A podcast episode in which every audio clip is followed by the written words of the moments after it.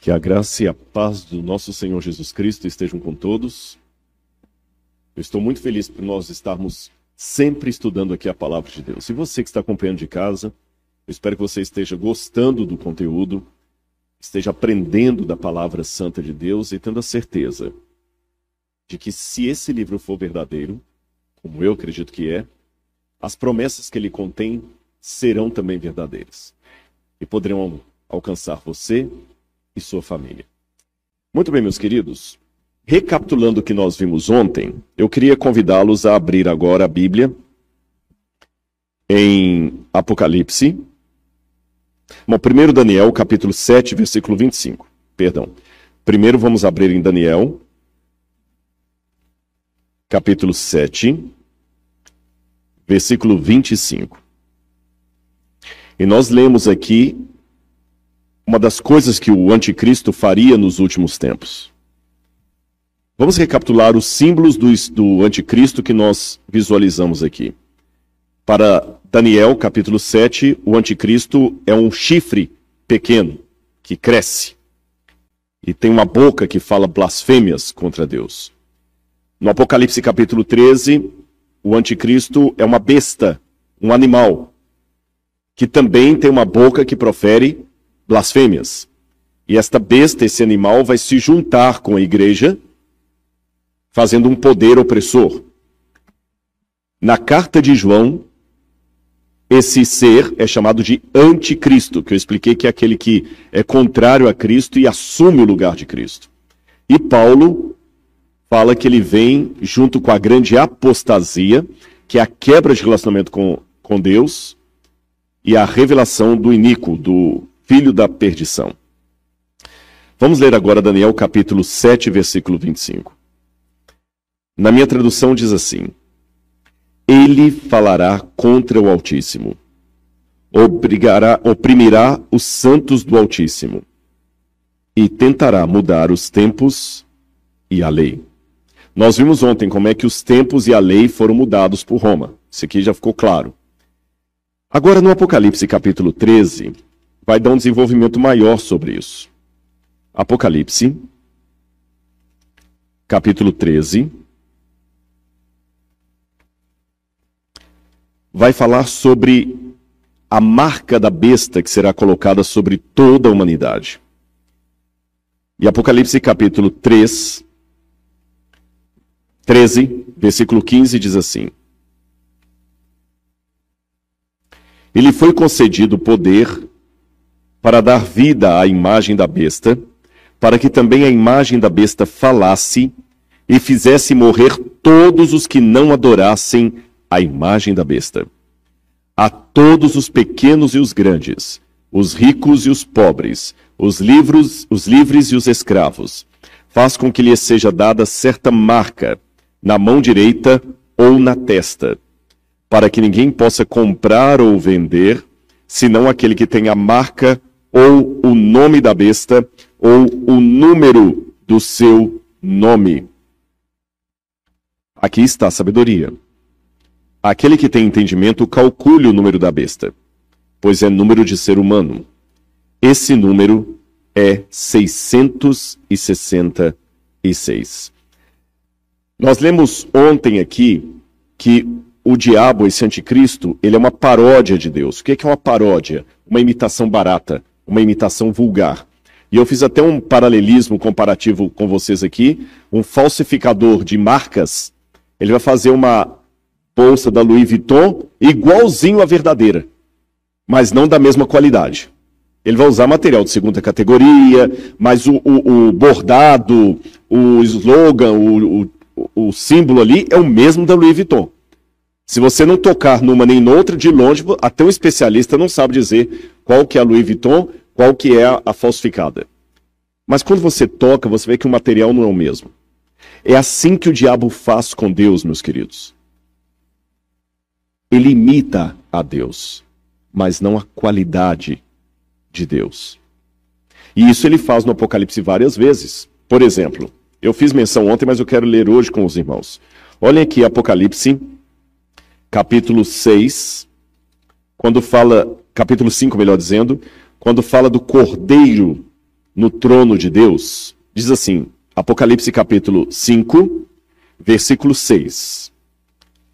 Então vi no meio do trono, do trono de Deus, é claro, e dos quatro seres viventes, e entre os anciãos, em pé, um cordeiro que parecia que tinha sido morto. Ele tinha sete chifres, bem como sete olhos, que são sete Espíritos de Deus. Agora vejam bem, o cordeiro parecia que tinha sido morto. Esfrazo é o verbo grego, dá entender que ele foi degolado. O que João viu literalmente é como se fosse um, um, um cordeiro com a jugular aqui aberta, mas ele está vivo. Aí quando você vai para Apocalipse capítulo 13, que vai falar da besta, Apocalipse capítulo 13, versículo 3, a besta também tinha sete cabeças. O cordeiro tinha sete chifres, a besta tinha sete cabeças. E uma das cabeças da besta parecia ter sido golpeada de morte, mas essa ferida mortal fora curada. Um cordeiro que está degolado, mas vivo, parece que a ferida foi curada, uma ferida de morte. Uma besta também que foi degolada, mas está viva. O cordeiro se assenta no trono de Deus o Pai. A besta se assenta no trono do dragão. Deus o Pai dá o poder para o cordeiro. O dragão dá o poder para a besta. Perceberam? O cordeiro tem os sete olhos, que são os sete espíritos de Deus que estão nele. A besta recebe o fôlego de vida que faz com que a sua imagem fale. Outra coisa mais. Vamos Apocalipse capítulo 7. Apocalipse, capítulo 7, versículo 2. Vi outro anjo que subia do nascente do sol, tendo um selo do Deus vivo. Ele gritou em alta voz aos quatro anjos, aqueles aos quais tinha recebido poder para causar dano à terra, dizendo: Não danifiquem nem a terra, nem o mar, nem as árvores, até marcarmos com um selo a testa dos servos do nosso Deus. E no capítulo 13 nós vimos que a besta também marca a testa e a mão dos que vão receber a sua marca e o número do seu nome. Perceberam as, as ligações?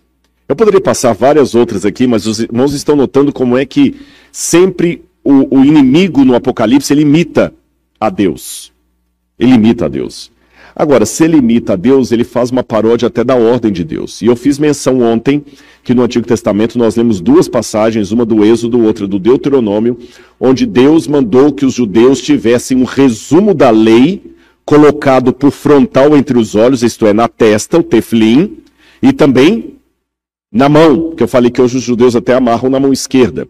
E mostrei essa foto aí de um menino israelense, judeu, ali no Muro das Lamentações em Jerusalém, é muito comum. Os que já viajaram comigo para Israel já viram isso lá. No Muro das Lamentações, vocês lembram? A gente viu lá os judeus fazendo oração com um kippah na cabeça e uma caixinha preta na testa e uma tira de couro na, no braço aqui também, com uma outra caixinha preta aqui. Ele vai fazendo oração segurando aquilo. Por quê? Ele está cumprindo o pacto com Deus de ter a lei na testa e na mão. Aí chega o anticristo e também coloca a sua marca na testa e na mão. E por que na testa e na mão? A testa é o símbolo dos pensamentos, da razão, e a mão é o trabalho. Tá certo? Amar a Deus de todo o coração, de toda a tua mente, e de, tu... de todo o teu entendimento e de toda a tua força. Força, mente, coração. Agora, o que significa esta marca da besta que é colocada aqui? Nós podemos falar de várias coisas que seriam a marca da besta. Tem gente que pensa, como eu falei com vocês, que a marca da besta seria a vacina. Nessa polaridade de vacina, tem alguns teóricos da conspiração dizendo que a vacina é a picada do, da serpente. Eu não estou aqui entrando no mérito da questão se você deve tomar vacina ou não deve tomar vacina. Mas uma coisa eu estou afirmando: vacina não é a marca da besta. Entendeu? Não estou aqui, né, pastor? Não estamos aqui falando se deve tomar, se não deve tomar. Isso eu prefiro deixar para um médico, para um especialista falar. Mas uma coisa é fato. Isso aqui, como teólogo, posso dizer: vacina não é marca da besta. E quem já corre para ver a marca da besta em qualquer é, coqueluche que aparece, qualquer frenesi que aparece, agora a marca da besta vai ser a vacina. Ah, no passado, a marca da besta era o código de barras. Tinha gente que estava se recusando a comprar coisa com código de barras, porque o código de barras era a marca da besta. Eu lembro que uma vez eu fui a uma igreja e, e tinha alguém lá defendendo que o código de barras era a marca da besta, que ia controlar todo mundo. E alguns até mostravam uma foto do código de barras que trazia um meia, meia, meia. Aí eu expliquei para os irmãos, falei, meus queridos, a, o número da besta não é meia, meia, meia, é 666. 666 não é o 6 três vezes repetido. É um múltiplo de 6. E por que que aqui no Apocalipse fala que o número da besta é um múltiplo de 6? Vamos deixar a Bíblia falar. Abra a Bíblia comigo em Daniel, capítulo 3. Daniel, quem conhece a história de Daniel sabe que episódio é esse. Onde o rei Nabucodonosor mandou erguer uma imagem e obrigou que todos na Babilônia adorassem a sua imagem. E no capítulo 3, versículo 1, fala das dimensões da imagem que Nabucodonosor ergueu. Daniel capítulo 3, versículo 1. O rei Nabucodonosor fez uma imagem de ouro que tinha 27 metros de altura e 2 metros e 70 de largura. Deixa eu explicar para os irmãos uma coisa aqui. Existem dois tipos de tradução na Bíblia. No sábado à tarde vamos falar um pouquinho sobre traduções da Bíblia. Existem traduções que são dinâmicas e traduções que são literais. E não é uma questão de falar qual está certa, qual está errada. Não dá para definir isso. Eu vou dar um exemplo, os irmãos vão, vão entender. É, quando você fala assim, I'm mad about my flat. Se eu falo isso nos Estados Unidos, tem um sentido. Se eu falo isso na Inglaterra, tem outro sentido. I'm mad about my flat. Estou ficando louco por causa do meu apartamentozinho ali, meu, meu cantinho. Se você fala isso na Inglaterra, eu estou ficando doido por causa da agulha que eu vou tomar. Perceberam a diferença? Mesmo no português do Brasil para o português de Portugal, tem diferença. Tem diferença. Por exemplo, isto é giro. No Brasil, giro é isso aqui. Em Portugal, giro Very nice. Então, até do inglês britânico para o inglês americano tem diferença, até do português brasileiro para o português lusitano tem diferença. Concordam comigo? Então, na Bíblia também tem expressões que às vezes o autor não sabe, o tradutor fica na dúvida como é que ele traduz. Por exemplo, se eu estou pensando em inglês e ouço alguém falando inglês, it's rain dogs and cats. Se eu traduzir literalmente ao pé da letra, como eu tenho que traduzir? Está chovendo cães e gatos. Essa é uma tradução literal. Mas se eu quiser adaptar, vou falar, está chovendo muito. Aí vem alguém e fala o seguinte: está errada essa tradução. No original inglês não tem a palavra muito, tem a palavra cães e gatos. Está errado traduzir está chovendo muito? Não. Essa é uma tradução dinâmica. Eu peguei o sentido da frase em inglês e já adaptei para o português. Uma tradução literal é aquela que pega palavra por palavra. Então, no original aramaico aqui de Daniel, não está 27 metros por 2 metros e 70. Aqui nos Estados Unidos vocês usam muito pounds, milhas, yards, feet. E às vezes a gente tem que traduzir. Eu estava conversando com eu esqueci, Josias. Eu estava conversando com ele, ele estava fazendo várias perguntas em inglês ali, e eu estava. Ele, eu não lembro mais qual. Assim, ele perguntou da temperatura do deserto. Eu só sei falar em Celsius. Eu não sei falar em Fahrenheit. E ele não entende em Celsius, ele entende em Fahrenheit. Então eu tive que pensar em Celsius e para o celular aqui, e, e o pastor me ajudou a traduzir para Fahrenheit. Então, se eu disser para vocês que no deserto tem uma temperatura de 40 metros, 40 metros, desculpa, 40 graus, aí você vai traduzir para o inglês, você pode colocar 40, 40 degree ou você pode já adaptar para Fahrenheit e falar 100 degree. Mas eu não falei 100. Eu falei 40, 40. Ficou claro isso para vocês? Então aqui apenas o tradutor fez uma adaptação, mas no original aramaico, o tamanho da estátua de Nabucodonosor é 60 côvados por 6. E esse número tem uma importância. Porque na Babilônia, a base da matemática da Babilônia era o número 6. Desde a época da Suméria, da, da Mesopotâmia ali, depois da Suméria veio, veio o Elamita, os babilônios e tudo mais. Sabe como é que eles contavam? Eles não contavam como a gente, 1, 2, 3, 4, eles contavam assim, olha, 6, 12, 18.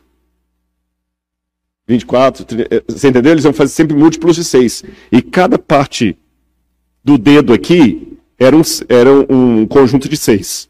Então você computar a coisa e fazer Dá tanto. E ele sempre falava em múltiplos de 6. E o 6 era um número sagrado na Babilônia. Era o número do panteão dos deuses da Babilônia. Era o número mágico de Marduk. Para os judeus, o 6 é o número da imperfeição. É o número incompleto. É o número humano, porque Deus criou o ser humano no sexto dia. Entenderam a questão dos seis para os babilônios? Sim ou não? Aí é por isso que no Apocalipse o número da besta é o múltiplo de seis. 666. E a história do Apocalipse, como está narrada aqui a profecia, lembra muito Daniel capítulo 3, quando Nabucodonosor ergueu ali a, a imagem. Alguns acham que esse número da besta significa Kizar Neron, é uma referência ao imperador Nero. Mas eu não acredito nisto. Em primeiro lugar, porque quem criou essa forma de estudar a profecia de maneira pretérita, a profecia é apenas um cumprimento no passado, foi um homem chamado Francisco Ribeira, que era um sacerdote católico, numa época em que os protestantes reconheciam a falha da igreja na Idade Média. Então, para poder tirar essa sombra da igreja, Francisco Ribeira criou um método de estudo do Apocalipse que a gente chama de preterismo. Ele fala o seguinte: o Apocalipse não tem nada a ver com o futuro. Ele se cumpriu todo no tempo de João. Então, a besta do Apocalipse é Nero que perseguiu a igreja cristã. Mas isso foi apenas uma maneira de tirar a sombra da igreja. Eu não acredito que o Apocalipse possa se referir ao passado, porque Jesus falou para o Apocalipse assim, para João assim, abra comigo o Apocalipse capítulo 1. Apocalipse, capítulo 1, versículo 1. Revelação de Jesus Cristo, a qual Deus lhe deu para mostrar aos seus servos as coisas que em breve devem acontecer. No original grego está assim: as coisas que em breve devem começar a acontecer. E ele, enviando por meio do seu anjo, deu a conhecer ao seu servo João, a qual atestou a palavra de Deus e o testemunho de Jesus Cristo quanto a tudo que viu. Bem-aventurado aquele que lê e bem-aventurados aqueles que ouvem as palavras da profecia e guardam as coisas nelas escritas, porque o tempo está próximo. Então ele fala de um tempo que está próximo. Agora vejam o verso 19. Escreve, pois, as coisas que você viu, as que são e as que hão de acontecer depois destas. Então a profecia não poderia estar falando de coisas do passado, porque ela está anunciando coisas que viriam a acontecer. A profecia também não pode falar de coisas que só vão acontecer no fim dos tempos, porque ele já fala de coisas que já estavam acontecendo. Então, um método contínuo. Ficou claro para os irmãos até aí? Bom, se não é Nero César, o que seria esse 666? Havia uma técnica chamada gematria, em que as pessoas às vezes ocultavam um nome, e ao invés de falar o nome, falavam o número desse nome. Porque no passado não havia esse numeral como nós usamos. As letras valiam por nome, por, por, por número. Hoje, quando você faz o 6, o 2, o 1, um, quem inventou esses símbolos foram os árabes. Por isso que nós chamamos de número arábico. Foram os árabes que inventaram. Mas antes dos, dos árabes inventarem o 1, o 2, o 3, o 4 e assim por diante, os números eram representados por letras, então ficava muito fácil. E de acordo com Irineu de Lyon, o autor da igreja cristã do segundo século, que foi evangelizado por Policarpo, que foi evangelizado por João, então ele conheceu o apóstolo João, conheceu alguém próximo do apóstolo João. Irineu falava que naquele tempo os cristãos entendiam que 666 referia-se ao nome lateinos, que é a forma de falar em grego do nome Roma, reino de latim, dos latinos, Roma, e que era alguma coisa referida a Roma. Outro detalhe importante. Do que que o Apocalipse 13 está falando que vai virar o número da besta? Como eu falei, alguns já falaram de código de barras, de vacina. O que que afinal de contas é o número da besta? Prestem atenção no capítulo 13 do Apocalipse.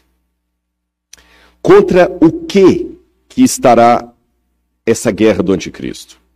A primeira passagem que eu quero ler com os irmãos é a passagem que está no capítulo 12,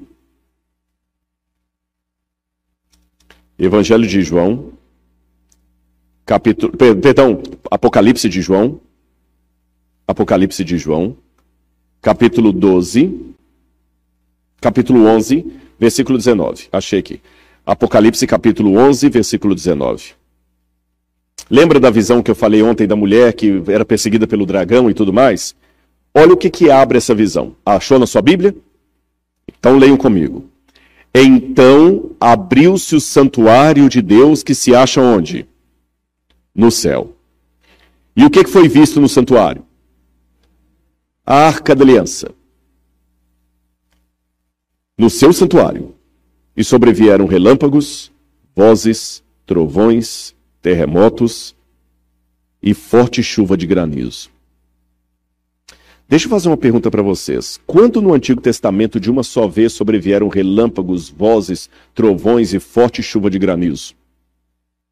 Não teve a chuva de granizo, mas teve trovões, relâmpagos, vozes nos Dez Mandamentos, no Sinai.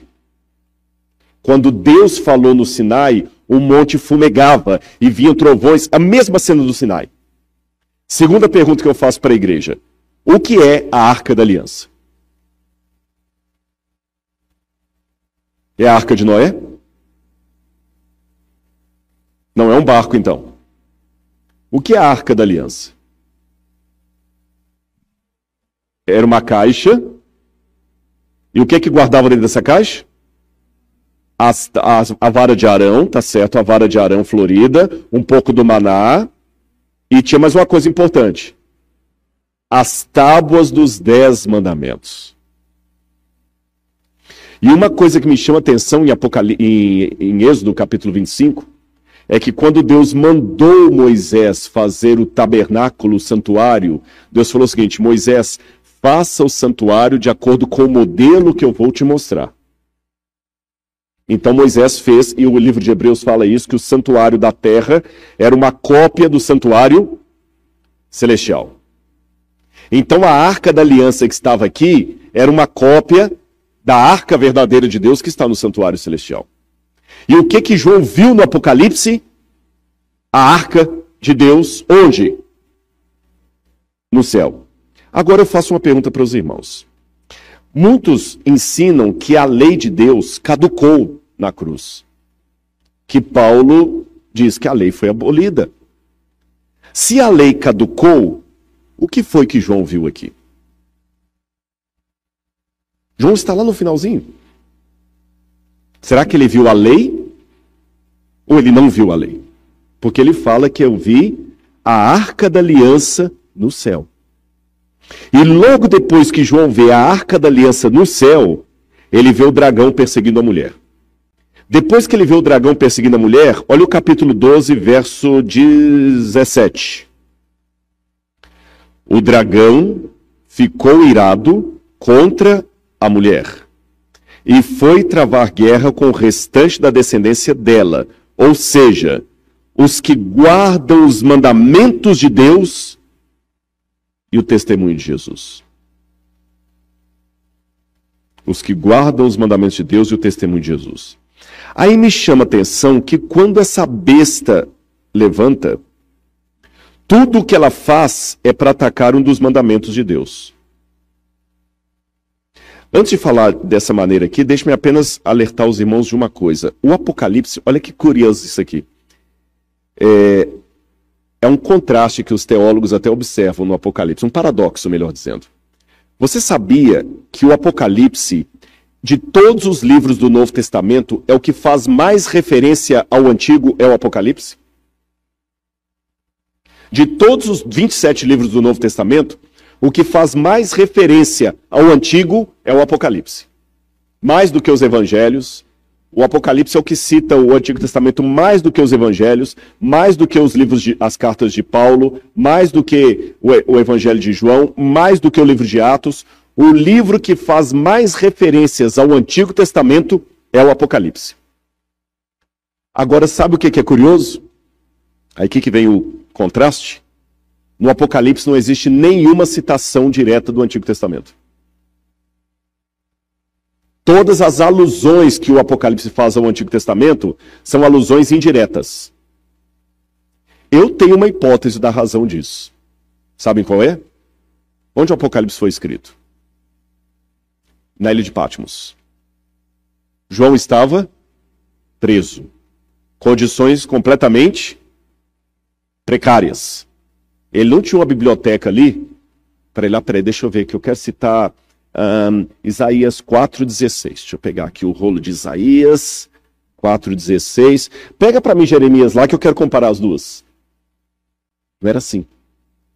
Mas olha a memória de João abrilhantada pelo Espírito Santo que deu capacidade para. Talvez até, eu vou surpreender os irmãos com o que eu vou dizer, talvez nem foi João que escreveu o Apocalipse, sabia disso? Como assim, Rodrigo? É porque naquele tempo muitas pessoas que não sabiam ler ou escrever, ou mesmo que soubessem ler ou escrever, não podiam escrever todo dia, então perdia a prática. Então você usava um escriba para anotar as coisas para você. E a tradição é, apostólica diz que quem escreveu o Apocalipse foi um secretário de João chamado Prócoros, que estava com ele na ilha de Patmos. E é interessante que quando você compara o grego do Apocalipse com o grego do Evangelho de João, é completamente diferente.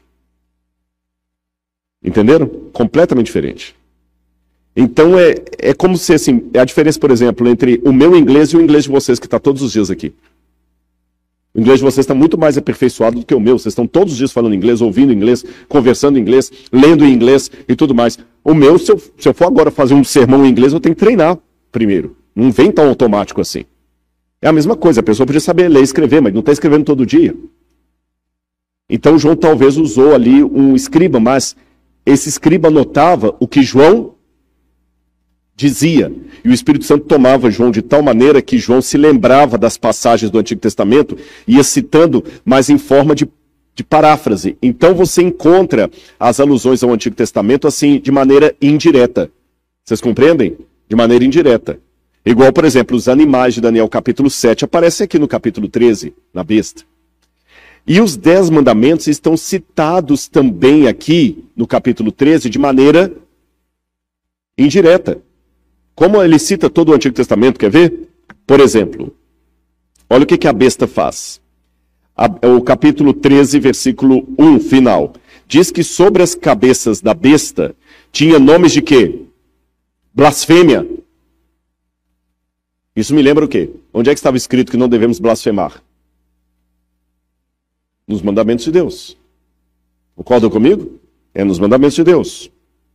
É, outra coisa aqui, diz que é, o verso 4: E adoraram o dragão porque deu sua autoridade à besta. Também adoraram a besta, dizendo: Quem é semelhante à besta? Quem pode lutar com ela? Onde na Bíblia está dizendo que não podemos adorar ídolos? Não terás outros deuses diante de mim. Aí, no, na continuidade, diz que a segunda besta faz uma, uma imagem para a primeira. Quer ver aqui, olha? Capítulo 13, versículo. Capítulo 13, versículo 14. Seduz aqueles que habitam sobre a terra por causa dos sinais que lhe foi permitido realizar diante da besta, dizendo aos que habitam sobre a terra que façam o quê? Uma imagem. Não farás para ti imagem e escultura. Onde é que está isso? Os dez mandamentos. Vocês estão vendo aqui todos os, os detalhes dos dez mandamentos? Manda matar, manda blasfemar, manda adorar uma imagem, cobiça o lugar de Cristo. Tudo isso aqui. Agora, olha que curioso esse bloco profético. Ele começa com uma visão dos mandamentos no céu, dos dez mandamentos na Arca da Aliança. Aí vem o dragão perseguindo a mulher. Os fiéis da mulher são chamados de aqueles que guardam os mandamentos de Deus e a fé em Jesus. Logo depois, vem a besta fazendo um monte de coisas que contraria a vontade de Deus. E aí, aqueles que vencem a besta são descritos no capítulo 14. No capítulo 14, versículo 6. Diz assim: Vi outro anjo voando pelo meio do céu, tendo um evangelho eterno para pregar aos que habitam na terra, e a cada nação, tribo, língua e povo, dizendo: Temam a Deus e deem glória a Ele porque é chegada a hora em que ele vai julgar. E adorem aquele que fez o céu, a terra, o mar e as fontes das águas. Em que lugar do Antigo Testamento fala que Deus fez o céu, a terra, o mar e as fontes das águas? Em dois lugares. Gênesis capítulo 1 e 2 e Êxodo capítulo 20. É o Salmo também faz referência. Mas direto assim, o céu, a terra, o mar, e Êxodo capítulo 20. Onde fala para guardar o sábado como lembrança de que Deus fez o céu, a terra e tudo mais. E tem uma coisa que me chama atenção, irmãos. Eu não sei como é aqui nos Estados Unidos, como é em Cabo Verde.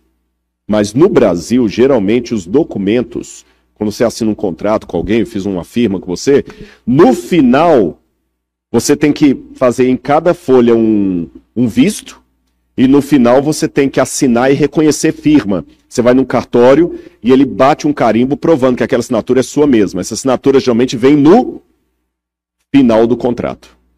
Na época do Antigo Oriente Médio, sabe como é que eram os contratos entre um rei superior e um rei inferior? Ele começava geralmente assim. Eu tenho vários paralelos para mostrar para vocês, por exemplo, entre os hititas. Faziam assim: eu vou fazer o Eric, por exemplo. Vamos supor que eu sou o rei superior, o Eric é o rei vassalo. Aí os contratos que a gente encontra na arqueologia trazem assim: Ó Eric, eu sou o rei Rodrigo, que ajudei o seu país quando você estava sendo atacado pelo seu inimigo. Eu emprestei o meu exército para você e defendi você. E agora então faço com você um acordo, uma aliança. Você não deverá fazer isso, você não deverá me atacar, você deverá me pagar imposto, você deve fazer isso. Eu dou uma série de cláusulas para ele. E no final, as cláusulas são complementadas com uma refeição. Agora, sabem o que, que acontece no meio das cláusulas? Eu digo quem eu sou como autoridade eu ponho o meu selo. Pena que eu esqueci de trazer essa foto para vocês, senão eu vou mostrar. Eu mostro amanhã a foto de do, do, um tablete com inscrição cuneiforme e no meio está o selo. Aí no meio das cláusulas eu digo assim, porque eu, Eric, sou o rei todo-poderoso de Boston. Aquele que tem poder sobre todas essas terras e a maior riqueza de todos esses lugares. Quando eu digo assim para ele, aí depois eu continuo dando mais regras. E no final, a refeição. Vamos recapitular? No início, eu, na, na, na introdução, eu digo para ele o que, que eu fiz. por ele, correto? Aí começam as cláusulas. Na metade das cláusulas, eu digo quem eu sou, o poder que eu tenho para poder fazer aquele contrato. Coloco mais cláusulas e no final uma refeição para fechar aquela aliança. Todo mundo entendeu como é que funcionava? É assim que estão os dez mandamentos. Os dez mandamentos começam justamente assim: Eu sou o Senhor teu Deus, que te tirei do Egito, da casa da servidão. Olha o que, que eu fiz por você. Aí começam as cláusulas. Não terá... Vamos lá, Êxodo capítulo 20. É bom falar e ler no texto bíblico, às vezes a gente fala de cor e não pega tudo. Olha aqui. É, estas são as palavras que o Senhor Deus falou. Aí o 20, ah, perdão, podem, podem achar primeiro?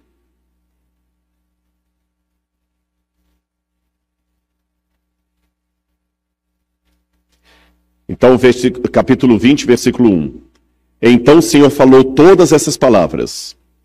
Eu sou o Senhor teu Deus, que o tirei da terra do Egito, da casa da servidão. Não está igual eu falei no contrato Tita? Olha o que, que eu fiz por você. Aí agora vem as regras. Não tem outros deuses diante de mim, não faço para você imagem, escultura, nem semelhança alguma. Verso 5, não adore essa imagem. Verso 6, faça misericórdia e mil gerações dos que me amam os mandamentos. Verso 7, não toma o nome do Senhor teu Deus em vão. Ah, isso aqui é interessante também, porque nesses contratos, eu esqueci de mencionar, sempre tem assim, faça isso, e se você não fizer, tal coisa vai te acontecer. Sabe? E aqui também tem assim, né? Porque eu faço misericórdia, etc. Aí quando chega no verso 8, lembra-te do dia de sábado para o santificar. Seis dias trabalharás, farás toda a tua obra, mas o sétimo dia é o sábado do Senhor teu Deus. Não farás nenhum trabalho. Aí no verso 11, o texto interrompe as regras para colocar o selo. Quem é que está falando aquilo? Porque em seis dias Fez o Senhor os céus, a terra, o mar e tudo que neles há, e ao sétimo dia descansou. Por isso o Senhor abençoou o dia de sábado e santificou. Aí começam as regras de novo. Honra teu pai e tua mãe, etc, etc. Não mate, não adultere, não furte, não dê falso testemunho, etc, etc. Vocês viram, no, no, no coração dos mandamentos está o selo, aquele que diz quem Deus é.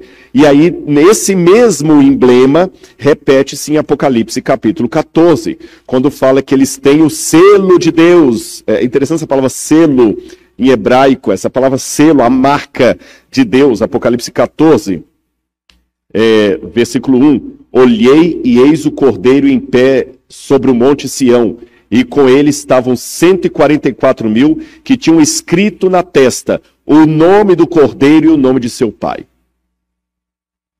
Aí no verso 6 fala do evangelho eterno que é pregado a todo mundo, dizendo: temam a Deus e deem glória a Ele, pois é chegada a hora que Ele vai julgar. E adorem aquele que fez o céu, a terra, o mar e as fontes das águas. Está justamente aqui. Agora, irmãos, eu quero deixar uma coisa bem clara que eu falei ontem e quero repetir hoje. Você está querendo dizer, Rodrigo, então, que você é mais santo do que os que não guardam o sábado? De jeito nenhum. Não é o sábado que salva? Tá, então, por que você está falando isso? Porque é assim que eu vejo na Bíblia, eu não posso ser incoerente com a minha, com a minha consciência. Tá. Então, e quem não guarda o sábado hoje? Está perdido? Não. Não posso dizer isso.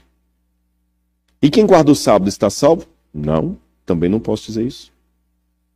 A mim compete saber da minha vida. Entenderam? Não sou eu que posso julgar ninguém. Não sou eu que posso me sentir superior a ninguém. Eu sei que tem maneiras erradas de guardar o sábado. Uma delas, eu falei ontem, é guardar por legalismo.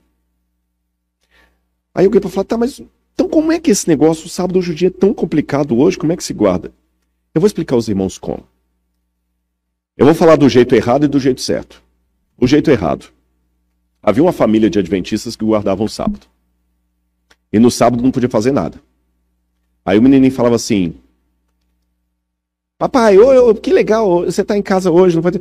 Vamos brincar? Não, hoje não podemos brincar. Por quê? Hoje é sábado.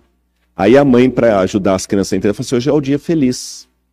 Hoje é o dia feliz? Ah. Pai, sobe comigo na árvore. Então não pode, porque hoje é sábado, hoje é o dia feliz. Ah, tá. Pai, então vem pra cá ficar. Não pode, porque hoje é o dia feliz. Papai tem que ficar na igreja o dia inteiro. Aí quando dava duas horas da tarde, me falava assim, pai, falta muito para acabar o dia feliz? Entenderam a questão? Essa forma de guardar o sábado apenas na base do não pode, não pode, não pode, não pode, não pode, é a maneira judaica. É a maneira farisaica. É a maneira que não agrada a Deus. Quem estava no sermão, acho que de, de domingo, eu expliquei uma coisa que aconteceu com os judeus depois do cativeiro da Babilônia. A lei de Deus antes do cativeiro da Babilônia era algo para proteger o povo de Israel. Mas quando eles saíram do cativeiro da Babilônia, eles ficaram com tanto medo de voltar para lá que eles falaram o seguinte: a lei não é uma cerca que nos protege, é algo que precisa ser protegido. Entenderam a diferença? É igual aquele pai que luta tanto para comprar o carro e quando compra o carro, fica com ele guardado na garagem, porque tem medo de colocar na rua, alguém riscar e tudo mais. O carro tá lá, mas o carro não pode ir com a família. Não, não vou levar meu carro para lá, não vou sujar meu carro na lama. Não, não vou arriscar meu carro. Não vou lá porque lá não tem lugar de estacionar o carro. Pai, vamos passear, vou estrear o carro. Não, não, não vamos não, vamos ficar em casa. Por que não? Porque lá não tem lugar de estacionar, não vou botar o carro. Aí a família fica com saudade quando eles andavam de ônibus. Aí não é o cara que tem o carro, é o carro que tem a pessoa. Sabe aquele negócio? Você não sabe se é o cachorro que abana a cauda ou a cauda que abana o cachorro? Os judeus fizeram isso. Eles pegaram o, os mandamentos de Deus e colocaram uma cerca em torno dos mandamentos. Aí, por exemplo, começaram a raciocinar. Tá, no sábado não pode fazer nada. E se eu quebrar um galho de árvore no sábado? Eu tô. tô como é que fala quando está podando? Então coloca aí um acréscimo. No sábado ninguém deve subir em árvore. E se a mulher estiver olhando no espelho no sábado e vir um cabelo branco e querer arrancar? Ela está fazendo cabelo no sábado, então não pode. Mulher não pode. Isso tudo está na lei judaica, na Mishnah, você tem tudo isso lá na Mishnah. Não pode, olha, mulher não pode olhar no sábado no, no espelho. Se você tiver com a coisa na mão direita e ela cair, você só pode pegar com a mão esquerda. Não pode andar mais do que uma milha sabática. Um monte de regras. E eu amo Israel.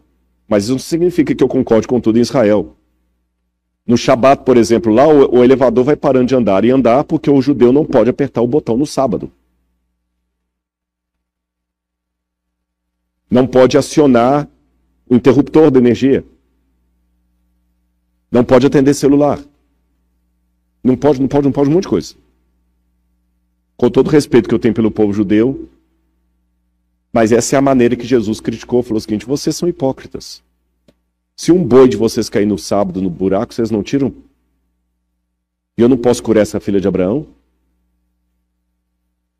Jesus passou lá no, no, no, no, triga, na, no lugar onde estava o trigo, lá, colheu umas espigas. Não pode, é sábado. Davi não entrou lá e não comeu dos pães, por que, que eu não posso comer? Eu sou o Senhor do sábado. Então, seria, quando Jesus falou assim, eu sou o Senhor do sábado, ele não quis dizer assim, menosprezando, quer dizer, desculpa, eu sou o dono do sábado. Oh, o dono aqui sou eu. Igual uma vez eu vi uma, uma, um vídeo desse de uma rádio lá em Belo Horizonte, lá que um, um deputado era, era dono da rádio, o, o, o radialista chamou o opositor dele para a rádio lá, para dar uma entrevista. Ele entrou, falou assim, não, fulano de tal não vai falar aqui hoje não. Ei, peraí, desculpa, eu estou no meu programa aqui, você não pode entrar. Assim, Por que, que eu não posso? A rádio é minha. Eu sou o dono da rádio. Eu tenho que pedir licença para entrar na minha rádio? Então, quando ele falou o seguinte, eu sou o dono do sábado, eu sou o senhor do sábado. Eu sou Deus. Esta é a maneira errada. Outra maneira errada de guardar o sábado é ser exclusivamente adventista no sétimo dia. Eu não confunda adventista do sétimo dia com adventista no sétimo dia. Porque a minha vida é a única doutrina adventista que muita gente está lendo lá fora. A primeira doutrina adventista que muita gente vai ler lá fora é a vida do adventista que trabalha com ele. Entenderam? Me sentir superior. Não é por aí. Agora, qual seria uma maneira que eu considero correta de guardar o sábado? Eu vou dizer aos irmãos qual. Quantos aqui são casados? Muito bem. Eu não vou colocar ninguém em trouble Mas eu espero que você se lembre da data de aniversário do seu casamento. Tem alguns que falam assim. Sabe aquela chargezinha? Amor, eu já vi, tem que fazer de lene aqui, viu? Uma vez uma chargezinha, uma assim, amor, você mudou a senha do Wi-Fi? Mudei, querido. Qual que é? A data do nosso aniversário de casamento. Só mostra o cara parado assim. Vai perguntar qual é?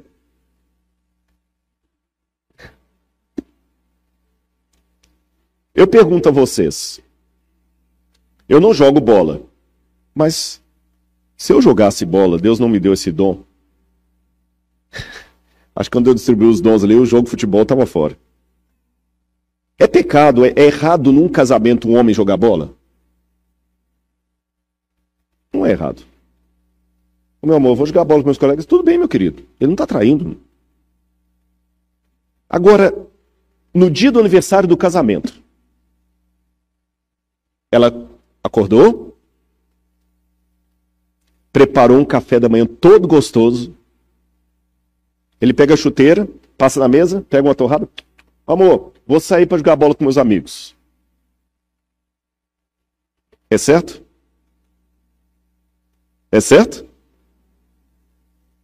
Mas vocês não acabaram de falar que não tem problema o homem jogar bola no, no, no casamento? Ah, não no dia do. Por que, que só mulher que respondeu isso? Os homens ficaram calados agora? Vocês estão então me dizendo que tem coisas que não é que elas em si são erradas, mas para aquele dia não são apropriadas. Só isso. Mas deixa eu continuar na minha reflexão aqui. O dia do aniversário do casamento só tem sentido numa única e exclusiva condição: qual é? Se você vive bem com a sua esposa 364 dias do ano. Se você está feliz no seu casamento, se você está amando a sua esposa, se sentindo amado por ela, se você está bem com ela 364 dias do ano, quando chega no dia do aniversário de casamento, você comemora o quê? É o aniversário em si? O que, que você comemora no dia do aniversário de casamento? Os outros dias que você viveu? Porque se você não vive bem com ela, no dia do aniversário de casamento não tem o que comemorar. Perdão, não tem o que comemorar. Entenderam onde é que eu estou querendo chegar? O aniversário, a comemoração, não tem sentido nela mesma, mas no que acontece fora dela. O sábado só tem sentido se eu andar com Jesus domingo, segunda, terça, quarta, quinta e sexta. Aí quando chega no sábado, eu comemoro os outros dias que eu andei com Jesus. Mas se o sábado é o dia religioso, papá, ele, ele um fim em si mesmo, aí perde a graça. Então, de certa forma, todos os dias são dias de Deus, não é só o sábado. Como o dia do casamento são todos os dias do ano. Não é isso? Quais são os dias do casamento? Todos, mas tem um que é especial. É o da comemoração. Todos os dias são de Deus, mas tem um que é especial. É o dia que você diz para o mundo que você tem um Criador. E esse assunto da criação é tão sério, irmãos. Hoje eu não vou entrar nesse mérito aqui por causa do tempo. Eu teria que dar um outro estudo sobre isso. A cronologia da profecia mostra que tudo isso iria durar até o século XVIII, quando a ferida mortal seria dada sobre o papado. E em, 1770, em 1798, 1776 é a independência americana. 1798, o general Berthier prendeu o Papa a mando de Napoleão. E aí o mundo começou a ser despertado para o estudo da Bíblia. Foi a partir daí que as sociedades bíblicas começaram a cruzar o mundo, os missionários começaram a ser enviados, e foi a partir daí que começou o revivamento do estudo de Daniel e Apocalipse. Em todo o mundo. Em todo o mundo. Agora, o mais curioso foi justamente no século XVIII que começam também os movimentos contrários a, a Deus, século XVIII e XIX. Aí que começam os primeiros que vão desembocar em Charles Darwin, em 1850, falando que, na verdade, nós não temos criador, nós somos frutos da evolução das espécies. Foi justamente no século XIX que vem Karl Marx pregando o materialismo dialético que não tem julgamento divino que o paraíso é aqui, os socia a sociologia, Emily Durkheim, a utopia possível, o paraíso é aqui. Lembra que o diabo sempre faz o paralelo? Ficou claro para os irmãos até aqui onde é que eu estou querendo dizer? E a Bíblia mostra isso, irmãos, está aqui no Apocalipse. Todo o elemento que eu vejo aqui aponta bem claro para a adoração, o grande problema no dia que a besta colocar a sua imagem é quem que eu adoro, o anticristo ou a Cristo. É isto. Agora, me chama atenção também no Apocalipse que essa besta é um poder mundial. Porque fala que todos, exceto o fiel povo de Deus, todos receberão a marca da besta. Exceto aqueles que forem fiéis. Mas será que isso é possível hoje? Eu sei que hoje nós vivemos numa situação, deixa eu mostrar só algumas imagens para vocês, que muita gente coloca isso aí, olha. De 1898 até 2030, quem domina o mundo são os Estados Unidos da América. Mas de 2030 até uma data que ninguém sabe, quem dominará o mundo será a China. Esta será a nova superpotência. Só que eu não vejo espaço para a China na profecia. Eu vejo espaço para Roma. E os Estados Unidos também. Mas para a China, não. Mas, Rodrigo, mas está errado. Tudo está indicando que é a China. Deixa eu contar para vocês uma coisa. Esse cavaleiro que está aí, ele foi uma figura interessante, porque ele lutou no exército de Hitler, mas nunca deu um tiro. Franz Hazel pai do, do, do Gerhard Hazel, que foi um grande teólogo falecido, e o seu filho, Michael Hazel, que é um, um arqueólogo muito famoso lá do Tennessee. Franz Hazel era um homem cristão. E ele não aceitava matar. Ele passou a guerra toda com um revólver de madeira na cintura e não deu um tiro. E quando ele estava no fronte, veja que ele está com o uniforme nazista. Quando ele estava no fronte ali, ele arriscou falar para o superior dele que Hitler não dominaria o mundo. Ele falou: você, você, eu não sei porque eu não mando te fuzilar, você não dá um tiro, você não, eu não vou matar em nome de Hitler. E olha que ele está com uniforme nazista. Eu não vou matar em nome de Hitler. Hitler vai dominar o mundo, a Alemanha é a superpotência, ele não é. E o comandante perguntou para ele: por que, que não é Hitler a próxima superpotência? Por que, que não é a Alemanha? Ele falou, porque eu conheço a Bíblia, a profecia de Daniel diz que não será a Alemanha.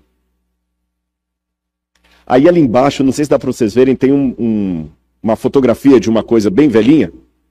Aquilo ali foi o rascunho que ele abriu a Bíblia no livro de Daniel, capítulo 2 e capítulo 7, e começou a mostrar a estátua de Daniel e os animais de Daniel. Falou assim: olha, Daniel falou que primeiro vinha a Babilônia, depois a Medo-Pérsia, depois a Grécia, depois Roma, e Roma se tornaria um reino dividido. E quando Roma se tornasse um reino dividido, aí a pedra que vai bater sobre, sobre esse reino dividido é a volta de Jesus. Então não tem espaço para a Alemanha aqui. A Alemanha é apenas uma das divisões do Império Romano. Na época todo mundo riu da cara dele. Mas o fato é que hoje a Alemanha nem exército tem, você sabe, né? Nem exército a Alemanha pode ter. Não é a superpotência do mundo. Quando eu comecei a estudar essas profecias, irmãos, eu fui com a cara e a coragem. Eu não era nem batizado na igreja, eu tinha 12 anos de idade. Eu fui lá no colégio onde eu estudava, e eu ia estudar à noite, no ano seguinte eu ia estudar à noite. E eu cheguei para o diretor, que era um homem ateu, comunista, e falei com ele, professor, eu eu não quero vir sexta-feira à noite porque eu, eu vou entrar para a igreja adventista, eu vou guardar o sábado e tudo mais. E ele riu assim na minha cara. Sábado, que é isso? É porque está na Bíblia. E, gente, imagina, um menino de 12 anos de idade. Como é que é isso? Eu falei, não, porque vai ter um decreto, eu tenho que guardar o sábado. Nós vamos vomitar um monte de coisa nele lá. Ele deu uma risada. Falou assim, nunca vai acontecer. Quem domina o mundo hoje é a União Soviética. É a União Soviética e Estados Unidos. A União Soviética vai tomar o poder. Aí eu virei para ele e falei assim: Olha, professor, eu não sei como, mas a União Soviética vai cair. Ele deu uma gargalhada, falou assim: Eu vou te liberar só porque você é um rapacinho muito audacioso. Mas isso é bobagem. A União Soviética existe hoje? Então, irmãos, eu não sei como será o futuro, mas eu sei que a China não vai dominar o mundo. Porque a profecia não diz que é a China. Agora, o que, que nós podemos fazer? Antes de falar desse livro aí para os irmãos, deixe-me colocar uma diferença entre o que eu vou apresentar aqui e as teorias da conspiração. Eu falei ontem, mas peço licença aos irmãos para repetir isso, porque é muito sério.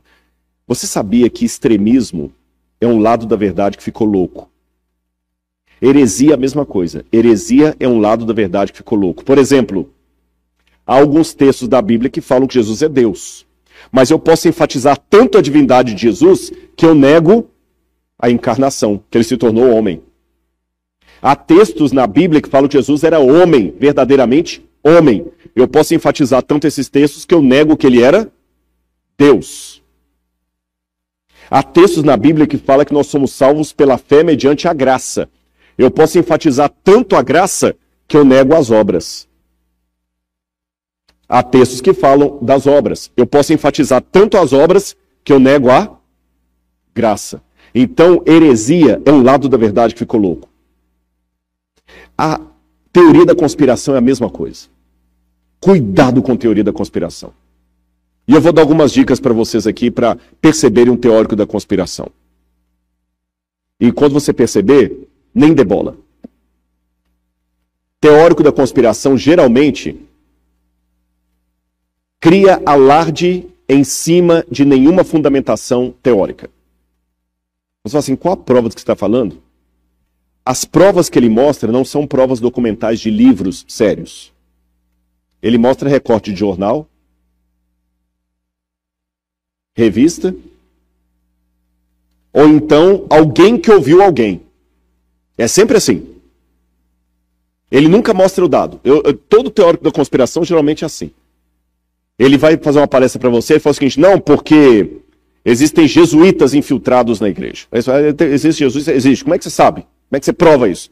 Não, porque alguém que ouviu alguém que tinha um primo que era padre, uma vez confessou para ele que tinha jesuíta na igreja. Sabe aquelas histórias que acontecem sempre à distância, com ninguém. Não, porque uma vez um pastor estava vendendo um livro na comportagem, ele bateu na casa de um padre, o padre falou com ele: paz, cuidado, que nós temos muitos jesuítas infiltrados na igreja. Quem que é esse pastor? Quem que é esse padre? Não tem, não tem como averiguar vocês entenderam o que eu estou querendo dizer? Não tem como averiguar, é igual, é igual a história de disco voador. É alguém que estava uma vez no Kansas e viu uma luz no céu. Não tem como verificar. Irmãos, fé não é crendice. A fé é um arrazoado. Então, cuidado com essas informações de não tem. Por que, que você sabe tem? Não, porque aos Illuminates, não, porque tem seis famílias que dominam o mundo. E como é que você sabe? Não, porque elas têm um selo secreto que está lá. Mas é secreto, como é que você sabe? Não, porque eu tenho alguém que falou de alguém, que falou de alguém, que falou de alguém, que falou de alguém, que falou de alguém, que conheceu alguém que trabalhou para aquela casa. É o fulano de tal que o pai dele era iniciado geralmente teórico da conspiração, você descobre pelas provas do que ele está dando. É sempre blá blá blá. Ele conta uma história de um pastor que uma vez estava expulsando um demônio, aí o demônio pegou e falou assim: Olha, você sabia que o disco do Roberto Carlos é meu, é do capeta. Aí, irmãos, então, olha, não escutem Roberto Carlos porque é do capeta. Porque o pastor uma vez expulsou o demônio de uma menina que o demônio falou que Roberto Carlos é do capeta. Eu, eu acho que eu tenho que ser assim, diz o Senhor, é bíblico. Tá certo? E fora da Bíblia, fundamental, que está de acordo com a Bíblia, é mais coisa que tem uma fundamentação teórica. Uma coisa razoável. Segunda característica de um teórico da conspiração. Ele é bom em tudo. Ele, na segunda-feira, se for chamado aqui, ele dá uma palestra sobre economia mundial. Na terça-feira, ele dá uma palestra sobre os computadores, como eles vão dominar o mundo. Na terça-feira, ele fala de música. Ele não sabe nem onde é que está o dó central, mas dá uma palestra inteira sobre música. Na quarta-feira, ele vai falar sobre alimentação. Ele vai falar o que você tem que comer, o que você não tem que comer. Ele é, ele é o doutor aqui, ele é o médico. Ele fala de tudo. Ele traz raiz para isso aqui, ele fala que isso aqui que, que, que, causa aquilo, tudo. Quer dizer, o camarada é bom em tudo, irmãos. Eu não estou falando por arrogância, não é por honra e glória de Deus. Eu tive o prazer, o privilégio de fazer dois doutorados e um pós-doutorado. Mas com, não é falsa humildade, com toda sinceridade. Eu tenho outros dois doutores ali que podem confirmar o que eu estou falando. Se tem uma coisa que um curso de doutorado lhe ensina, é o tanto de coisa que você não sabe. Às vezes você pode vir aqui na palestra. Não, nesse assunto eu não falo, porque eu não sei. Eu nunca vou falar sobre música, viu, pastor Ronaldo? Eu posso dar minha opinião sobre música numa conversa trivial, eu posso dar minha opinião sobre música, ou posso, eventualmente, numa palestra, dar um exemplo de alguma coisa que dialogue com outra área. Isso eu posso fazer. Como eu pedi licença aqui para falar da psicologia, da medicina, isso tudo bem, é uma licença poética que você usa e que não tem nenhum problema. Eu posso falar o seguinte, olha, por exemplo, é a medicina, um médico não pode saber o que a pessoa tem sem um diagnóstico. Eu posso falar isso, não preciso ser médico para falar isso. Isso tudo bem, é uma ilustração, mas jamais esperem que eu venha aqui à frente dar uma palestra sobre o câncer. Ainda mais com um médico sentado ali, não vou falar isso. Uma palestra sobre saúde pública. Não vou falar sobre isso. Eu posso até dialogar com um teórico que eles também estudam. Eu posso até dialogar alguma coisa sobre a música. Eu posso um dia. Eu tenho um sermão meu que eu conto a história daquele hino é, Com Grande És. Isso tudo bem.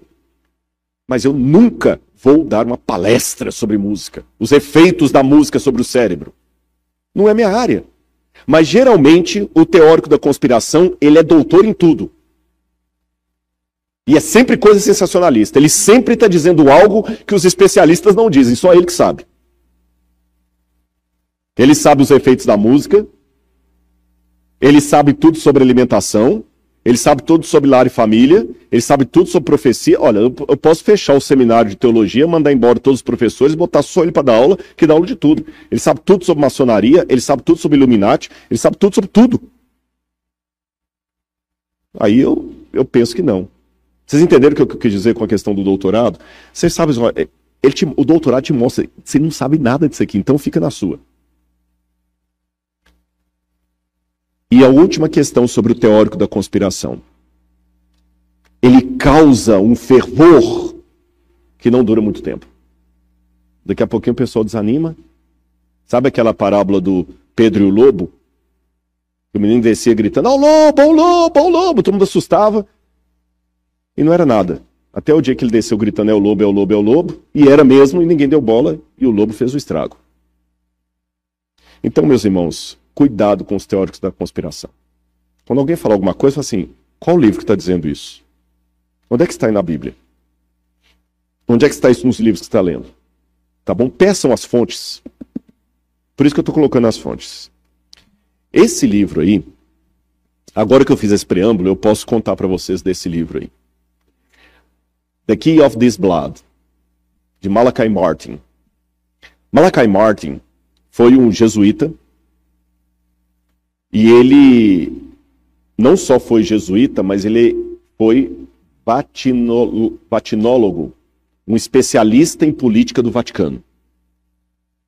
Tá certo? Ele era um especialista em política do Vaticano. E ele trabalhou dentro aí da Santa Sé. E ele escreveu esse livro, The Key of This Blood, que inclusive é um livro publicado pela Doubleday, que é uma editora que tem como principal cliente a Igreja Católica. Não é um livro contra a Igreja Católica. É um livro a favor. Um livro que recebeu os parabéns do Papa e de um monte de gente lá. E nesse livro, The Key of This Blood, ele conta que um dos segredos de Fátima, sabe que Fátima apareceu em Portugal, Maria apareceu em Portugal, na cidade de Fátima, então tem os três segredos que deu para os três pastorzinhos ali. Pastorinhos. E a Lúcia, que era a única que estava viva, ela recebeu. E ela falou para o Papa. E o Karol Ortila, esses dias eu a alguém que fala polonês para me corrigir a pronúncia. É, Karol Ortila que era o nome do Papa, ele sofreu muito na mão do comunismo na época da Polônia. Ele foi bispo de Cracóvia. Ele já tinha um trauma do comunismo. E quando ele soube que um dos segredos de Fátima seria o fim do comunismo, ele assumiu seu pontificado dando uma mensagem. Eu vou reformar a igreja e vou acabar com o opositor da igreja, que é o comunismo. E quando o Papa João Paulo II assumiu, ele escolheu como título João Paulo II para dar o indicativo que ele ia continuar o pontificado de Albino Luciani, que era João Paulo I, que alguns pensam até que foi morto. Que ele ficou três meses no poder. E a primeira coisa que João Paulo II fez, a estratégia dele foi brilhante. O que, que era o papado até João Paulo II? O Papa era apenas um homem que ficava preso dentro do Vaticano. Porque quando em 1929 Benito Mussolini, com o Tratado de Latrão, devolveu para a Igreja Santa Sé a exarca de Ravenna, que é o Vaticano, o Papa se tornou uma espécie de prisioneiro do Vaticano. Ele quase não saía dali. João Paulo II começou a andar pelo mundo. E a estratégia dele foi muito interessante. Ele foi ao Brasil. Ele arrebatou multidões em 1980. Eu vi pessoalmente João Paulo II. Eu me lembro como eu fiquei emocionado na época. E ele passava e ele tinha uma, uma, uma, uma inteligência tremenda, um jeito manso de falar. Ele decorava frases e um pouquinho daquela língua ali, porque pelo menos o latim, o italiano, o polonês, o inglês e o alemão eles falavam. Então daí já fica fácil você pegar o espanhol, etc. Aí ele pegava algumas frases e, dispensando o tradutor, lia a homilia dele na língua local. E ele foi para o Brasil, o maior país católico do mundo. E ele falava: Ó oh, Papa, não fosse esquecerá jamais. A juventude entrou em êxtase. E ele já começou dando sinais de um grande líder. Quando ele desceu no aeroporto, estenderam o tapete vermelho ele saiu do tapete vermelho, tirou o solidel da cabeça e beijou o chão. Sinal de humildade. A juventude fá. E assim ele começou a percorrer a América Latina. Depois Medellín.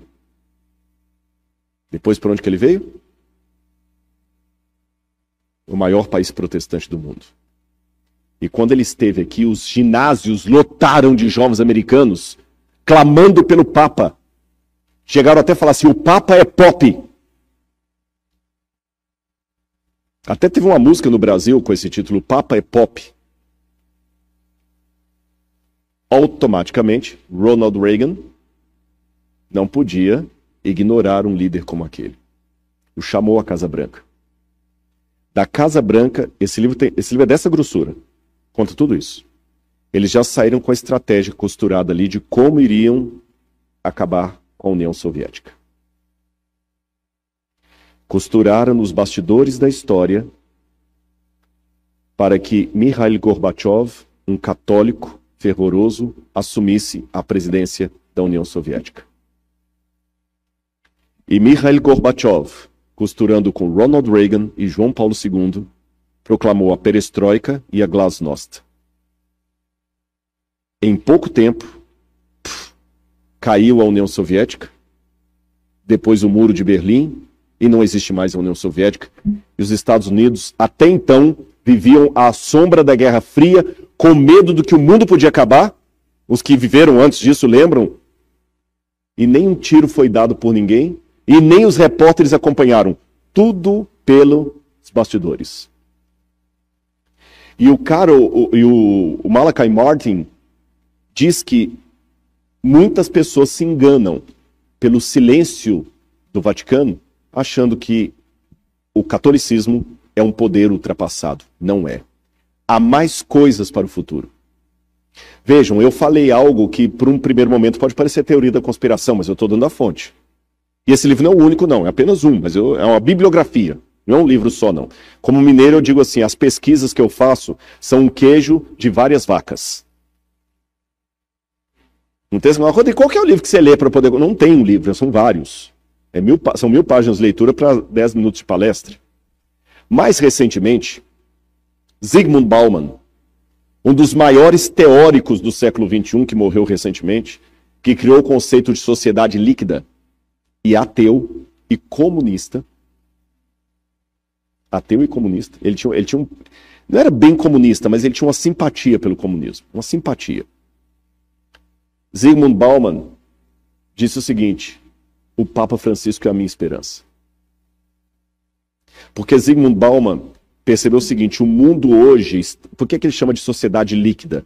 O mundo não tem mais firmeza, não tem consistência. O que, que é um líquido? O líquido está aqui, ó. Enquanto está dentro dessa garrafa, ele está nesse formato. Se eu tirar dessa garrafa e colocar num copo, ele assume o formato do copo. Se eu tirar do copo e colocar num prato, ele assume o formato do prato. Mas se eu quebrar o prato, o líquido derrama, ele não tem consistência. O mundo hoje não tem consistência, a família não tem consistência, os filhos não têm, o mundo está perdido. Só que Bauman está chegando à conclusão que ele não, tinha, não tem solução para o mundo, mas quando ele teve um encontro com o Papa Francisco, ele falou: esse homem. E eu vou dar mais um resumo para vocês. Esse sujeito aqui também, ele é interessante. Jeremiah Land.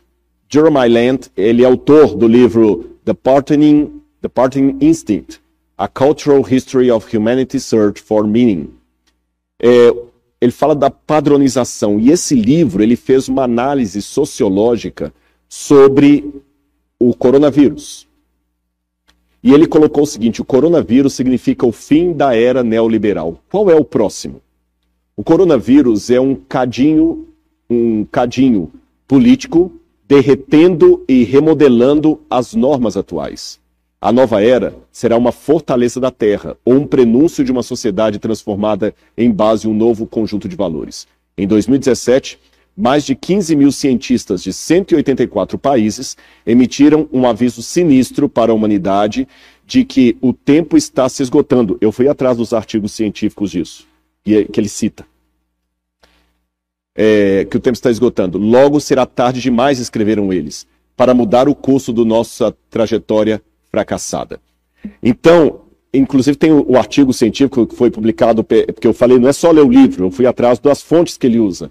E o Bioscience tem os artigos lá, olha, esse publicado na Bioscience, World Scientists Warning the Humanity a Second Notice. O, o, os cientistas estão alertando o mundo. E não pense que é só questão ecológica. Eu vou resumir porque o meu horário já está acabando. Sabe o que está acontecendo no mundo hoje? Imaginem uma casa com várias crianças. Ah, eu esqueci de mencionar uma coisa, gente. Até eu vi ele tirando foto ali, foi bom para isso. É, não, mas o que eu falei, é, você me ajudou aqui agora. Há vários dias que eu estou ensaiando dizer para vocês que eu vou deixar os PowerPoints da semana todos salvos no computador da igreja e quem quiser pode pegar lá, tá bom? Traga só um pendrive, eu não sei se o pastor tem que mandar por e-mail, ele é pesado, não sei se vai por e-mail. É, mas se alguém trouxer um pendrive, eu posso dar todos os, os slides para vocês. Viu? Obrigado. Pode tirar foto à vontade também, não estou recriminando, não. Mas é que às vezes, puxa, ele passou o slide, eu queria tomar aquela, aquele versículo aqui, aquela passagem ali.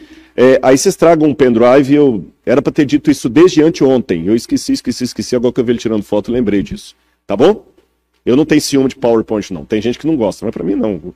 Posso dar à vontade, clique nos links lá, etc. Lembrando, é claro, que eu só estou dando aqui uma pinceladinha das, das bibliografias. Mas continuando o que eu estava dizendo, é, imagine por um instante uma casa cheia de objetos cortantes, objetos inflamáveis, pontiagudos e cinco crianças hiperativas dentro dessa casa sem nenhum adulto para colocar a ordem no cenário. Já imaginou a tragédia? Sangue para todo lado. Pois essa parábola que eu acabei de criar aqui agora, isso é uma parábola. É a maneira mais didática que eu encontro para explicar para vocês, à base de tudo que eu tenho lido dos acadêmicos, qual é o futuro, qual é o estado atual do mundo. Leiam também esse livro do Yuval Harari, 21 lições para o século 21. Esse livro, A Estrada para o Futuro, do Bill Gates, que é mais antigo, e outros mais que eu poderia citar aqui. Eu vou dizer para vocês o que que, o que que, qual o significado das crianças hiperativas numa casa com objetos cortantes, pontiagudos e inflamáveis. A primeira criança imperativa que está, e lembrem, crianças que estão numa casa sozinhas sem nenhum adulto, nenhum pai para botar moral. É um perigo, não é? Primeira criança imperativa do mundo: internet. Quem controla? Ninguém. E a pior ameaça para o seu filho pode estar no quarto dele, no computador ou no celular. Lembra da baleia azul? Ensinando as crianças a suicidar? Na internet você pode colocar de pedofilia a armas nucleares. Você pode ensinar na internet. Isso que eu não estou entrando na Deep Web. A Deep Web é pior ainda. A Deep Web é como se fosse o basement da internet, onde os hackers conseguem entrar para se reunir e ali eles fazem de tudo. De tudo. E cada dia que passa, você sabe que o seu destino está sendo controlado por algoritmos de internet. Eu recomendo vocês, eu não coloquei a imagem ali, que assistam também o documentário O Dilema das Redes. Em português é o Dilema da, das Redes. Eu não sei como está em inglês. Se alguém conseguir achar o nome em inglês aí, eu posso passar em inglês. Em português é o Dilema da, das Redes. Você, vou dar um exemplo para você. Você já entrou em alguma página que fala assim, você tem que clicar assim, I'm not a robot. Aí você clica ali, qual que é o nome do, em, em inglês? The Social Dilemma. The Social Dilemma. Aí você clica lá, eu não sou robô. Aí logo em seguida ele aparece em seis quadros. E fala assim: aponte os quadrinhos que tem um semáforo. Sabe por que você faz aquilo?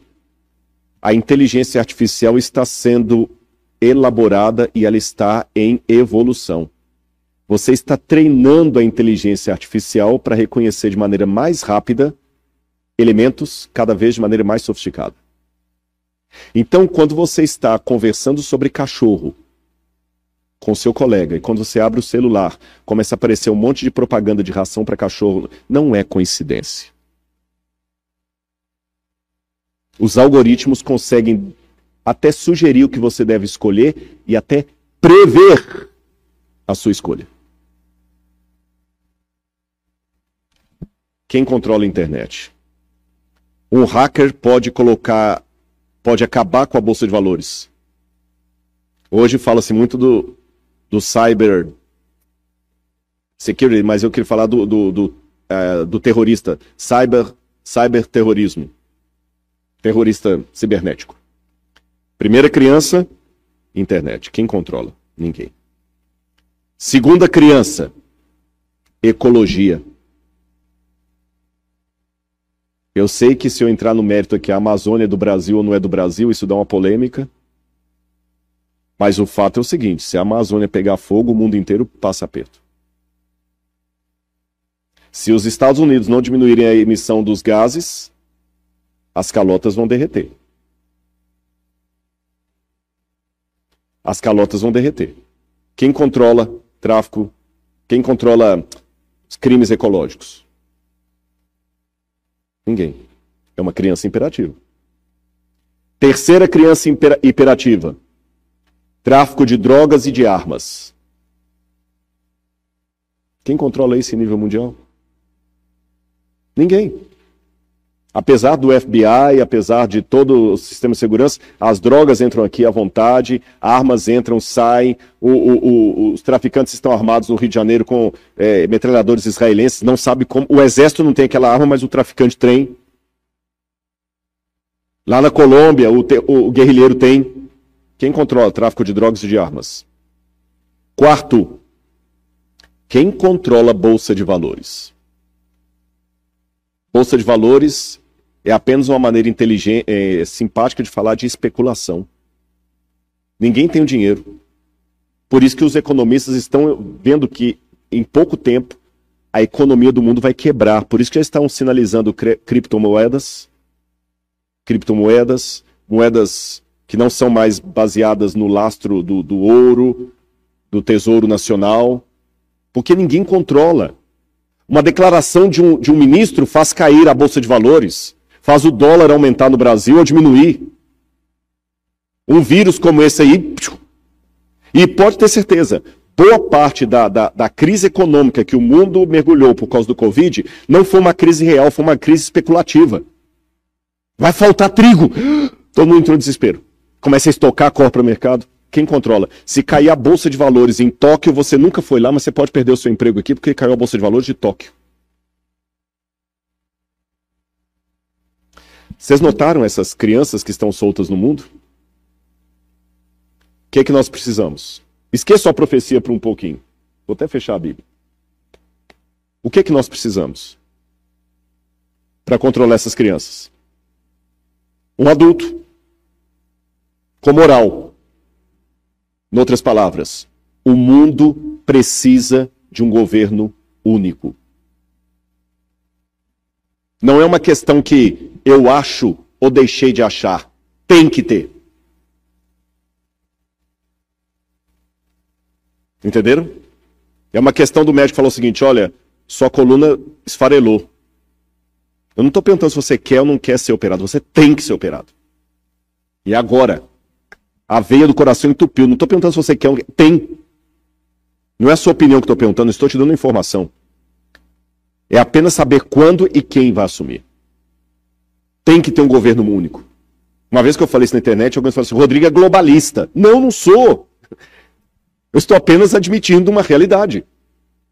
E esse governo único vai ter que fazer a magia de manter a soberania nacional de cada país conjugada ao interesse global, porque nós não podemos nos dar ao luxo mais de ser brasileiros, americanos, chineses ou ingleses, porque o que cada país faz afeta o mundo inteiro. Então precisamos de leis universais, governo mundial, para controlar bolsa de valores, para você não ser ameaçado por causa da declaração de um ministro lá atrás, para controlar a, alta dos preços ou a baixa dos preços, alguém que consiga controlar a internet de tal maneira que você não tenha problema com um camarada com um site lá em Taiwan mandando pornografia para sua filha em Washington. Alguém que consiga falar com o governo, pare com as emissões de gás e o governo tem que obedecer. E a ONU não. Esqueça a ONU. A ONU nunca fez esse papel. A ONU é apenas um emblema, uma figurinha. A ONU não tem moral para nada. Tanto é que a ONU não conseguiu resolver nenhum problema dos palestinos com os israelenses. Então, o que, que estão se costurando agora? Assim como na época que Malachi Martin falou, estavam buscando um governo mundial, perdão, a queda do, do, do, do comunismo, Agora também, enquanto eu estou falando, reuniões estão sendo feitas. Eu não sei quais, porque se eu soubesse quais, eu teria que ter uma fundamentação, senão eu caio na teoria da conspiração. Eu sei que coisas estão acontecendo. Quais, eu não posso prever os detalhes. Mas tudo está acompanhando para um governo único. E o que me chama atenção no Apocalipse, é que eu termino, é que o anticristo, diferente do dos outros governos, esse será um governo mundial que vai controlar tudo. Minha dica para você: quando você vir que esse governo está mundial, ligue o pisca alerta. Se houver uma lei que, por exemplo, ninguém pode abrir nada no domingo, eu não vejo problema, não abro. Na Bíblia não tem nada me obrigando a abrir no domingo. Agora, quando alguma lei, seja ela qual for, se interpuser entre um mandamento de Deus e a decisão do governo, posso lhe dar uma, um conselho de irmão? Desobedeça. Questão de vacina, não tem nada na Bíblia que me obrigue a a vacinar ou não vacinar. Então, cada um tem. O pastor falou um dia num vídeo que deu uma polêmica, e é isso, né? Olha, você tem o direito de não contaminar, a gente tem o direito de não querer ser contaminado. É uma questão de consciência. Aí eu prefiro não vacinar. Eu não quero, tô com medo, não sei como é que é esse negócio aí, não vou vacinar meu filho. Vou vacinar meu filho sim, eu confio no que estão falando. Não tem nada na Bíblia que esclareça pode ou não pode. Vocês estão entendendo o que eu quero dizer? Mas a Bíblia tem claro que eu não posso adorar outros deuses diante de Deus. Se o governo emplacar agora a religião nova é essa, cuidado. Fique com os olhos abertos. Mas lembre de uma coisa: você só vai ter. É, você só vai ter condição de sobreviver nesse último tempo se hoje você andar com Jesus. E com relação às pessoas que nem sabem disso aqui que o Rodrigo está falando. Bom, Jesus falou que ele tem ovelhas que não são desse aprisco. E Apocalipse, capítulo 18, tem uma promessa. Apocalipse, capítulo 18. Depois dessas coisas, vi descer do céu outro anjo que tinha grande autoridade. A terra se iluminou com sua glória. Então exclamou com potente voz, dizendo: Caiu, caiu a grande Babilônia. Ela se tornou morada de demônios, refúgio de toda espécie de espírito imundo e esconderijo de todo tipo de ave imunda e detestável pois todas as nações beberam do vinho do furor da sua prostituta. Com ela se prostituíram os reis da terra, também os mercadores da terra enriqueceram à custa de sua luxúria. Ouvi outra voz do céu dizendo: Saiam dela, povo meu, para que não sejam cúmplices dos seus pecados e para que os seus flagelos não caiam sobre vocês. Saiam dela, povo meu. Quem falou isso? Deus. Então Deus tem povo em Babilônia. Um povo fiel, que está lá às vezes porque não conhece. No mundo muçulmano, tem povo de Deus lá. No mundo dos ateus, tem povo de Deus lá. O problema é que o meu, o meu preconceito religioso às vezes não deixa Jesus mostrar que ele tinha pessoas fiéis como Naamã, que era sírio, e voltou ainda prostrando diante da imagem do ídolo, ele é meu. Como Ruth, que era moabita, como a mulher sírio-fenícia, que era pagã, como aquele centurião romano que adorava deuses e acendia incenso ao, ao imperador, Jesus de ambos falou: Nunca vi uma fé como essa em Israel.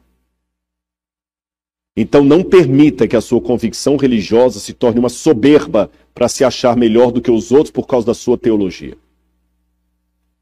Povo de Deus ainda está em Babilônia. Compete a você estudar a Bíblia, pregar a mensagem e ficar firme no Senhor.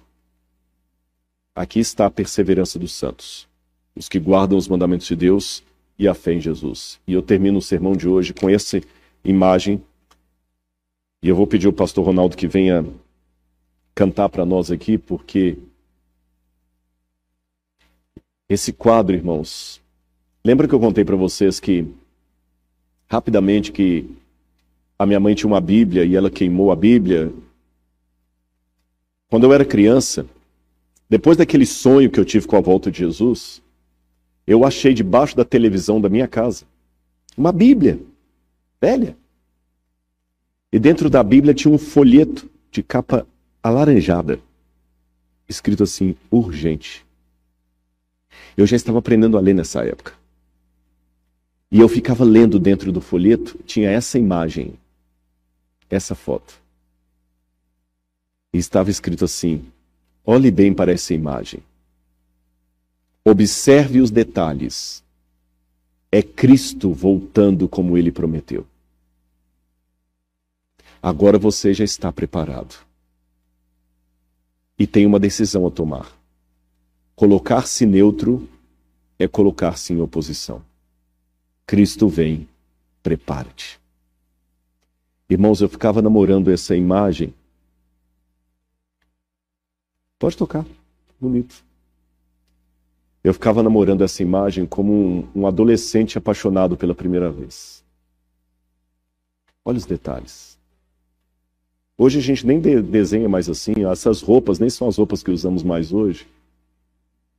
Mas eu ficava vendo os anjos, o detalhe do carro capotado. Estou olhando aqui agora, parece até que eu estou de novo, com oito anos de idade, nove anos, por aí. Eu abri aquela Bíblia, nem tinha vontade de ler porque não tinha desenho. Aí eu me lembro que um dia o meu pai falou: O que você quer de presente de aniversário? Eu falei, pai, eu quero uma Bíblia. Mas eu quero uma Bíblia com ilustração. Aí ele me deu. Você tem certeza que é isso? Não vou te dar outra coisa. Você quer? Aí ele me deu uma Bíblia igual a essa aqui. Não é exatamente igual a essa, mas com ilustração como essa grande aqui. E eu ficava vendo as fotos.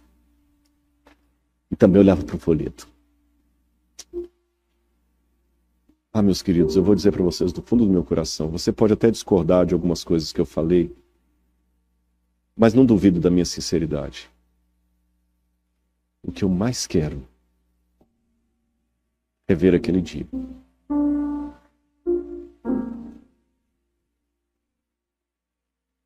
Eu peço a Ele, Senhor, se eu tiver enganado em alguma coisa, perdoa-me, porque eu estou fazendo com muito amor por Ti. Se eu estiver certo, usa-me com Teu Espírito. Mas como eu quero ver aquele dia? Eu quero ver Jesus, Jesus voltando.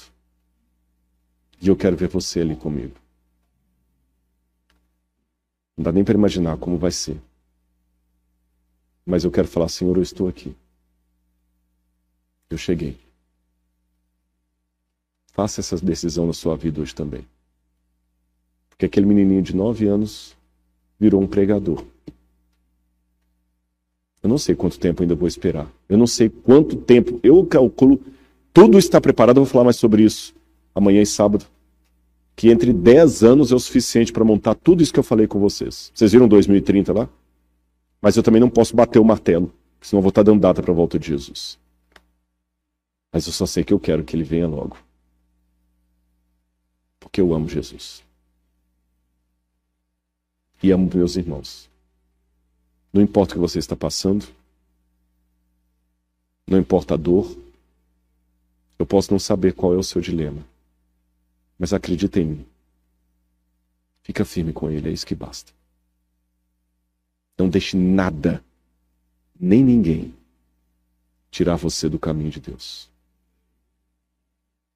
Eu quero ir para o céu com você. E eu estou sendo muito sincero. Com todos vocês. Em nome de Jesus. Amém.